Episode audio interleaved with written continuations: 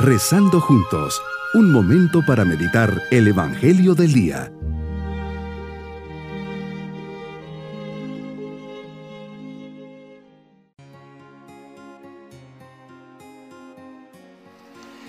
Cada día el Señor nos da un nuevo amanecer, por eso les saludo en este día, viernes de la vigésima octava semana del tiempo ordinario, dirigiendo nuestra mirada hacia Él.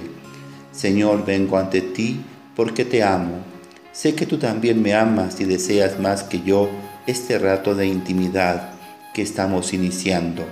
Sé que estoy hablando con una persona viva y real que me conoce, que me escucha, que me ve y me habla, pero sobre todo que me ama. Me ama sin medida, me ama más que a nadie en el mundo. Quiero, Señor, estar en tu presencia y acompañarte, con palabras o sin ellas, pero al fin y al cabo acompañarte porque tú estás aquí.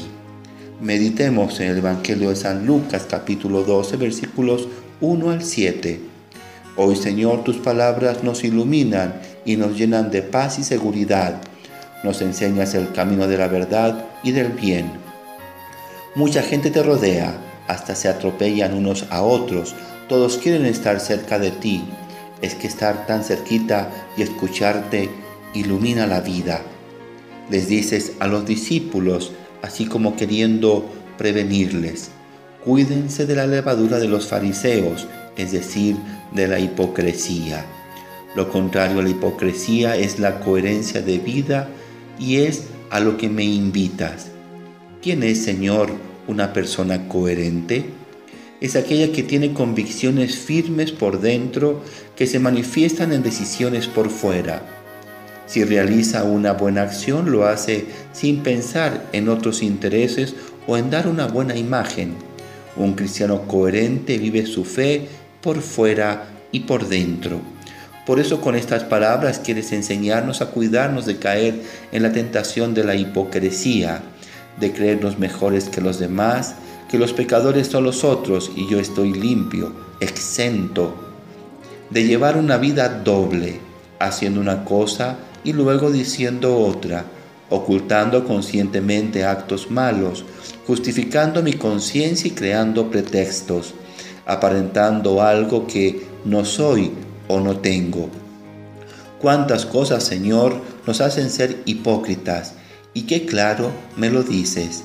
No hay nada oculto que no se llegue a descubrirse, ni nada secreto que no llegue a conocerse. ¿Para qué arriesgarme si todo lo dicho o hecho en la oscuridad en algún momento se dirá a plena luz?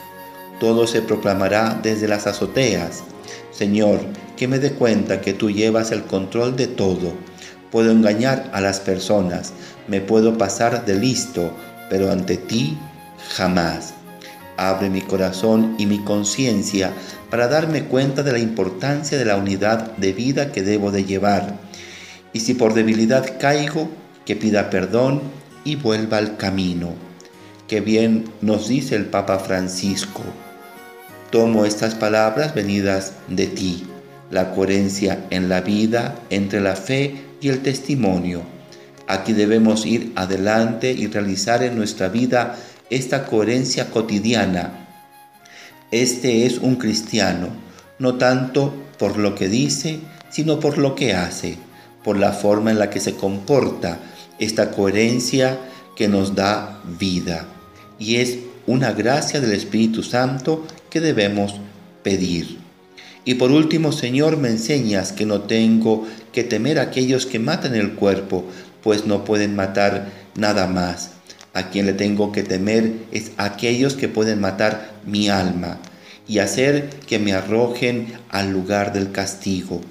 Lo más precioso que tengo es mi alma, aquella que tú has divinizado con el bautismo y le has dado una categoría sagrada, que la cuide y la haga crecer en santidad y te sea siempre grata. Tú lo sabes todo, Señor Tú conoces todas mis intenciones. Tú jamás te olvidas de mí. Todos mis cabellos están contados. Tú sabes lo que valgo, mucho más que los pajarillos. Por eso que valore mi dignidad y no me venda por dos monedillas. Mi propósito en este día será corregir en mí todo lo que haya de hipocresía o división en mi persona. Cultivaré la sinceridad y haré las cosas por amor a Dios y no para que me vean o me aplaudan. Evitaré todo lo que me pueda llevar a tener una doble vida. Que Dios nos libre de esta falta grave de la cual todos estamos tan expuestos. Mis queridos niños, Jesús nos invita a ser felices, a no tener miedo de nada, ni de nuestro actuar. Por eso cuando tengamos fallos, sepamos reconocerlos y vivamos siempre en la verdad, que jamás nos acostumbremos a mentir o a hacer cosas que sabemos que no están bien. Jesucito se sentirá contento al vernos obrar bien y con sinceridad. Nos vamos con su bendición y la bendición de Dios Todopoderoso, Padre, Hijo y Espíritu Santo, descienda sobre todos nosotros. Bonito día.